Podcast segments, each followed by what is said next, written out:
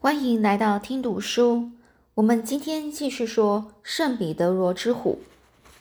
那现在呢，福摩斯跟华生啊，他们在争论着。这个福摩斯呢，建议呢，应该要闯入，就是入侵这个凯白庄哦，凯白庄去看这个到底里面发生了什么事。但是华生呢，坚持反对，他认为呢。呃，这样子呢，就是进去这个私人住宅啊，是是违法的哦。那怎么办呢？他们两个就这样子啊，谁也不肯让谁哦。那等到呢，这华生啊已经开始累了，但是福尔摩斯呢，因为他前呃前些时间早上白天的时候都有睡觉，所以呢，到现在晚上呢，华生呢已经呃越来越想睡了。但是对于那个福尔摩斯呢，他还是精力旺盛的，所以呢，华生呢，他就躺在床上，就跟这福尔摩斯说：“我要去睡了。不过你要是悄悄的溜出去的话，我马上会跑到分局去的。他会马上跑到分局去找这个贝因士警官啊，然后呢，把这个福尔摩斯呢抓到抓逮逮捕到案哦。”不久呢，这华生呢就这样讲完之后，他就迷迷糊糊的睡着了，跟着呢又好像做起梦来了，仿佛中好像有听到一声开门的声音，把这华生啊惊醒了。那时候呢，一听到这声音，他跳起身来，只看到这个沃南呐是结结巴巴的对福尔摩斯说：“先生，不不得了了，亨达松逃走了，已经追不上了，他是坐火车走的。”福尔摩斯一听啊，站起身来说：“糟糕了！哎呀，华生死也不许让我去冒险，真是一大失策。现在已经无法可想了。亨达松逃到什么地方去？你知道吗？沃南，你有没有跟到车站去呢？”这沃南就说：“有有有，我跟去了。他们全家人共坐了两部汽车，另外一部是装的是行李，从后门一阵风似的冲了出去。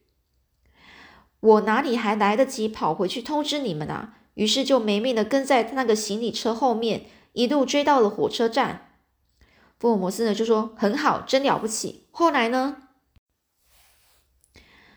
这后来啊，这个亨达松啊，就到底呢是买到了哪一站的车票？我因为呢不方便走进去他身边，所以呢我没办法知道。我所以我就躲在这个车站的入口处的一个柱子后面。我看到他们一家人就。在这个乘客的行列里面，走向这个检票口去。没有一会儿呢，这列车就靠近了月台。我看得很清楚，亨达松父女三个人、巴纳小姐和罗加斯，还有那个何塞老头，都一起从检票口走进月台去了。那班列车是开往伦敦的吧？这福姆斯这样子很急着问啊。这沃兰就说啊：“是的，我看那个家伙心里很难过的样子。”从那根柱子后面慢慢走向检票口去。我想去买张月台月台票，好走进他们，查查他们的目的地。就在这个时候，巴纳小姐摇摇晃晃的从检票口走了出来。啊，福尔摩斯很惊讶，有这样的事吗？后来呢？这沃兰就继续说了：“这个巴纳小姐，她脸色苍白啊，跌跌撞撞的撞到我身边来说：‘赶快带我走，无论把我带到什么地方去都好。’”他说话的声音啊，非常细弱。巴纳小姐不应该不认识我，可是她只是睁大了眼睛啊，呆呆的看着我，好像她根本不认识我。我就想到，她只是在向一个偶然被她撞上的人求救，我就拉着她向车站出口那边走去。可是罗加斯那家伙已经从检票口急急忙忙的冲过来，我一看不好。就赶快把这个巴纳小姐推进了一部排列在出口处的计程车里，才逃过罗加斯的追赶。现在啊，我已经把她带到这里来了，先生。福尔摩斯很惊讶，就问啊：“巴纳小姐现在到底在哪里呢？”这沃兰就说：“她现在就在这家旅馆的门口，还睡在汽车上。”所以福尔摩斯啊，拉开房门，就像兔子一样冲了出去。沃兰和和这个华生人一起跟了出去。这时呢，天已经亮了，有些店家已经开了门。我们呢，就是走到了这个，我们呢，就是那三个人啊，走到了停在这个旅馆大门口的一部汽车旁，向车内一看，一个四十多岁的女子闭着眼睛，紧靠在座背上，坐背的那种椅子上哦，脸色非常苍白，好像要倒下去的样子。这第一个钻进车里的去是福尔摩斯呢，他呢就把他抱了起来，然后就说扶他到房间去吧。看样子他一定是被注射了什么药剂啊，华生，你看能不能能不能移动他？是呢，华生呢看了看那个女人的脸色啊，他摸了摸她的脉搏，发现她心脏跳得很慢，不过呢，她的脸上还有一些生气啊，就看起来表示还有一些力量哦。这华生就说可以把他抱到房间去，不过动作要轻一些。好，还算万幸啊，就还算了，还还还来得及哦。这我想罗家师那家伙不会追来的，来，赶快就把他抱到房子房间去吧。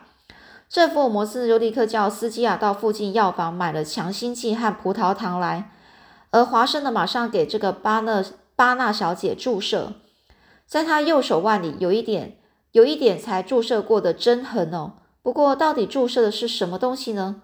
我就无从知道了。贝伊士警官也在这时候赶来，他呢是满脸通红，很不自然的说：“福尔摩斯先生还是被亨达松逃掉了。不过他要去的地方一定是伦敦，我已经发急电到那边去了，要格雷格逊警官在伦敦车站、伦敦车站啊去监视啊。”福尔摩斯点点头说：“哎，那么这个，呃，老兄啊。”嗯，你是否要搭下一班火车赶到伦敦去呢？就像上次追捕艾克尔斯那样。这贝因士警官就说：“我要去的，不过就是抓到了亨达亨达松啊，他犯罪的证据还是找不出来。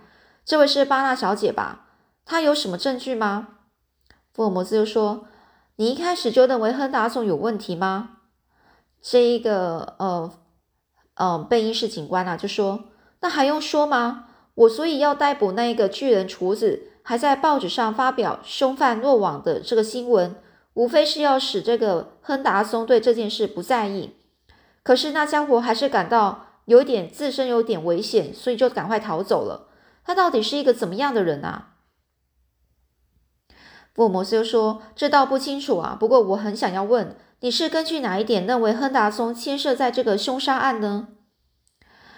这警官就说：“啊。”就是那封古怪的信啊！我调查在大厦附近住过的外国人时，除了亨亨达松之外，再没有第二个人了。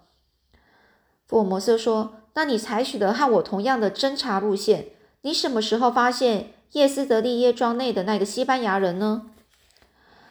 这警官就说：“啊，昨天下午抓到的。不过当我知道他并没有罪嫌，就跟那个巨巨人厨子一起释放了。”在他们两个说话的时候呢，这个华生又检查了一下巴纳小姐，他发现这个他的心脏跳动已经恢复正常。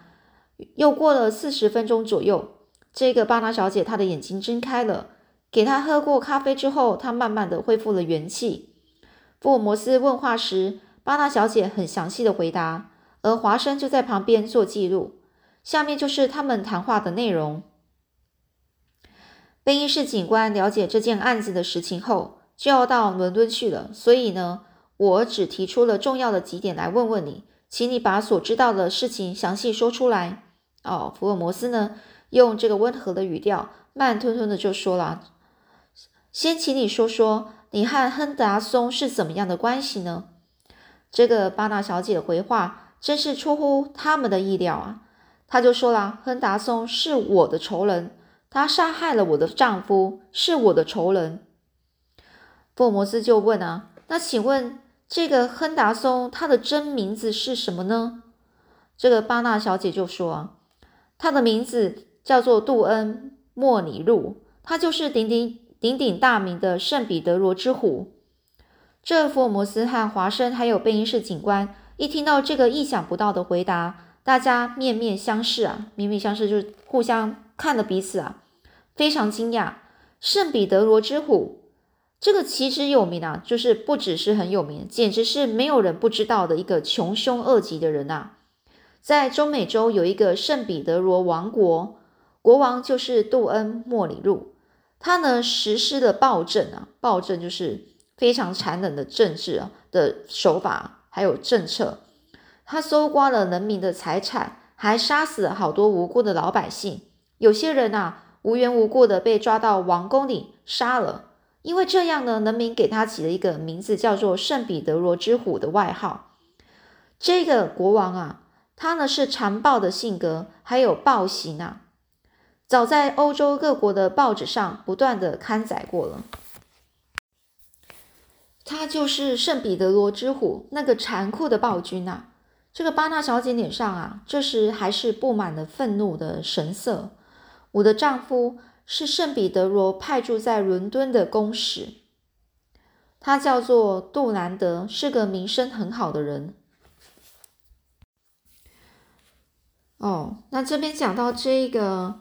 呃，圣彼得罗，圣彼得罗这个国家，这个王国，他呢是派着那个他们的那个呃外交官呐，然后呢住在哦住在就是嗯派住在就是在呃就是这个呃圣彼得罗这个这个国家啊派这个一个人呐，就是他们国家的一个外交官，然后呢在这个伦敦的。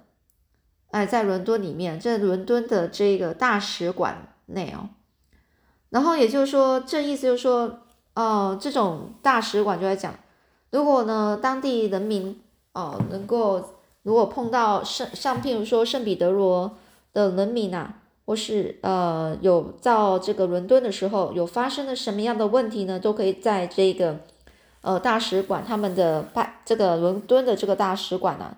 做申请呢，以及询问哦，或者是协助哦，所以呢，巴纳小姐她就说呢，她的丈夫啊，就是呃这个外交官哦，就是圣彼得罗的外交官啊，他是住在这个伦敦那边，然后呢，他就说他叫杜南德哦，是一个很好的人，然后这个巴纳小姐呢，她是在伦敦认识的这一个人，这个她的丈夫。于是呢，就跟他结婚了。然后他继续说了，有一天呢，我丈夫呢突然接到了一个命令，要他回国去，就是那个暴君的命令。那他呢就接到了这个命令之后，就感到这一次回去可能有危险。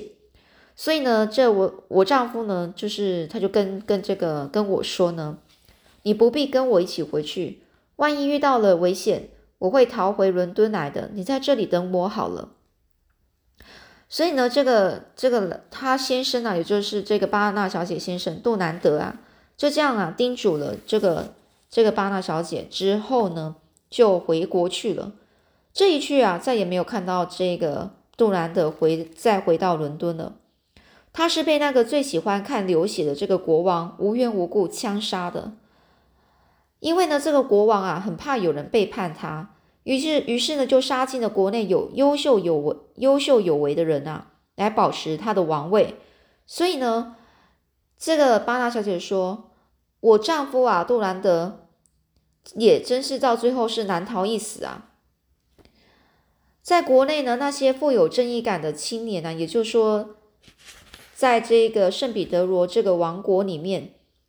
有有一些富有正义感的青年啊，就团结起来要推翻这个穷凶恶极的国王圣彼得罗之虎。他一察觉到国民那些老百姓要把他呢从这个王位上拉下来，就把所有的财产秘密的装装上了船哦，然后带了两个他年幼的公主和一个青年侍从侍从啊，就是劳派斯劳派斯哦，这个侍从劳派斯。逃到了海外去了。那些就是正有正义感的青年啊，攻进了他的王宫时啊，就已经迟了一天了，来不及了。找不到的那个就是使国内血流成河的暴君，到底他究竟去哪里了呢？谁也不知道。圣彼得罗国王杜恩莫里路到底去哪里了呢？关于这个疑问啊，伦敦各报也曾经刊载过。各自呃来自各地通讯社的报道，这些报纸呢，这华生都一份份看过了。哦，呃，他这边讲的是这个巴拿小姐啊，他就说，呃，不是不是华生看过，是这巴拿小姐哦，他就把这些所有有关于这是这个圣彼得罗国王的所有的报道哦，都看过了一次，为了使呢，呃，她的丈夫的灵魂能够安息啊，所以呢，巴拿小姐到处去探听啊。这个这个圣彼得罗国王的下落，他就说了：“我一定要使这个这个国王这个呃暴君啊，在正义之前受到惩罚。”这就是呢，他这个做妻子的唯一心愿呢。他就这样说了。杜兰德夫人，也就是巴纳小姐脸上露出了悲愤欲绝的神色，非常痛苦的。然后控制的即将流出眼眼泪的这个眼眶哦，眼睛哦，这个圣彼得罗的那些青年呢，为了要帮他们的父兄报仇呢，也一直都在找寻这个暴君哦。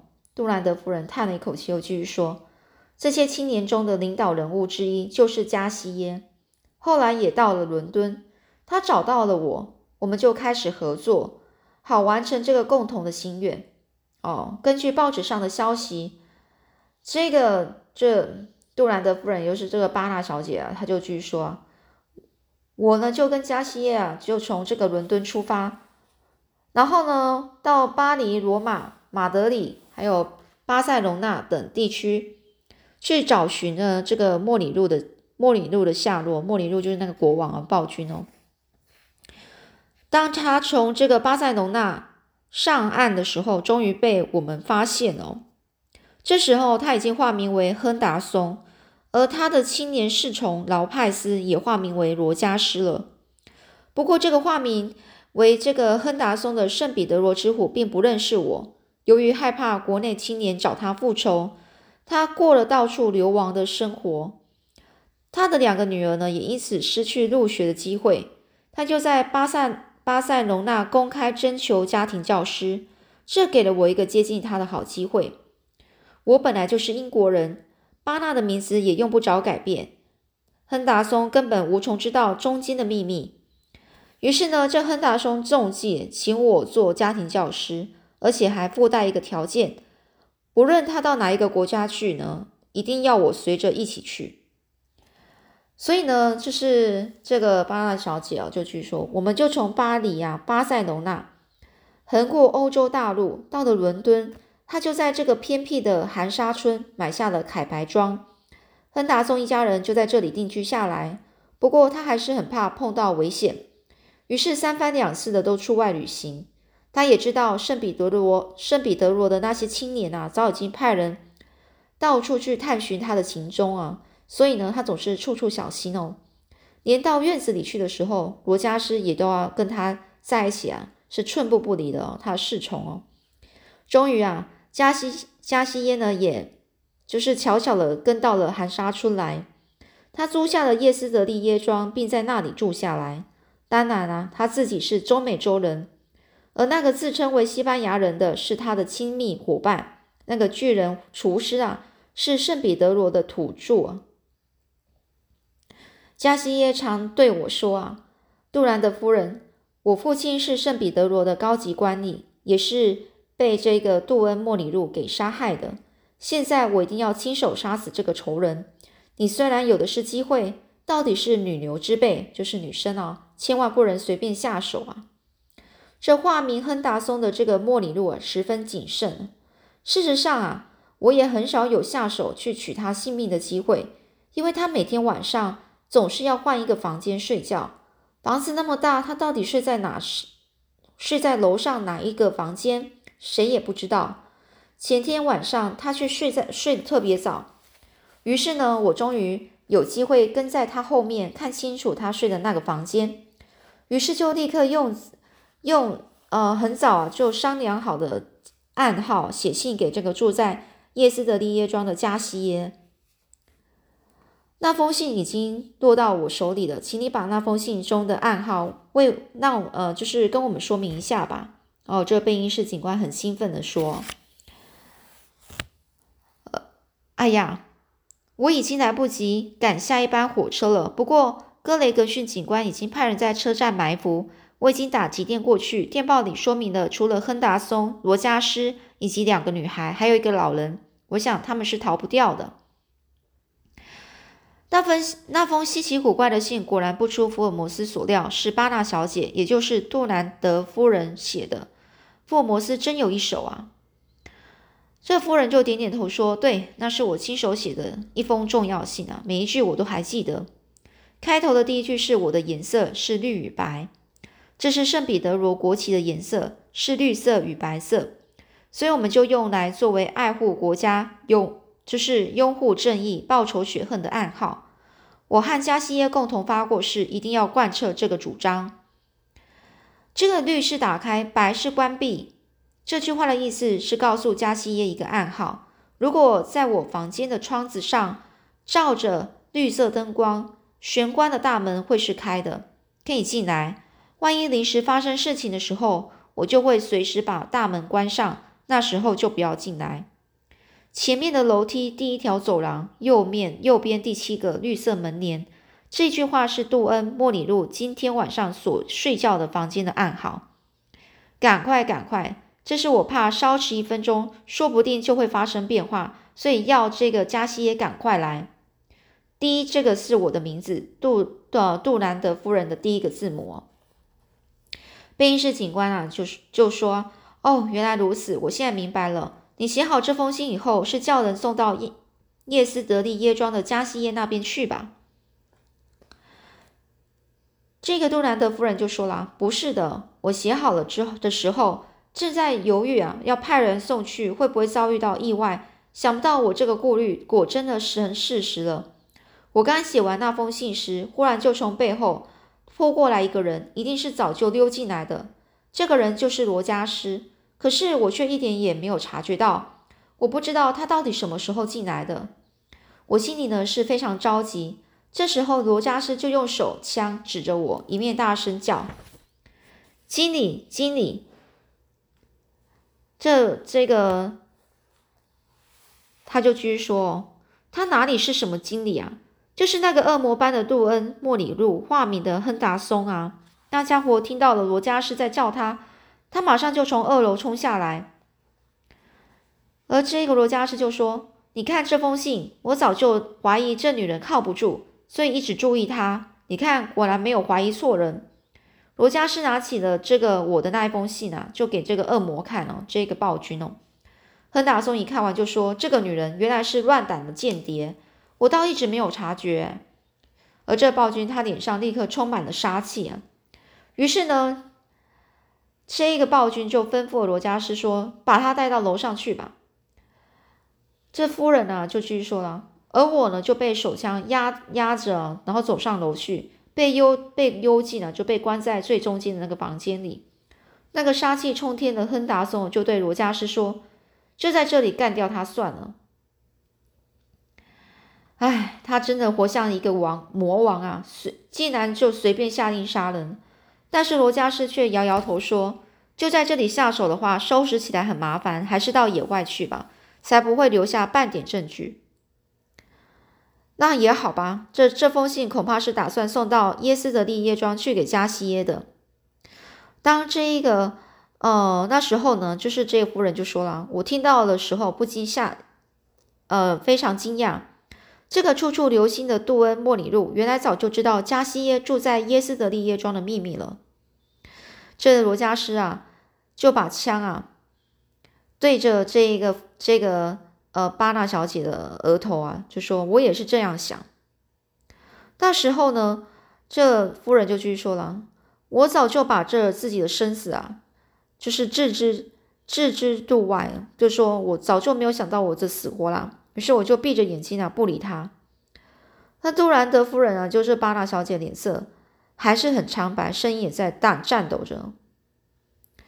那之后又是怎么样的情况呢？我们下次再继续说喽。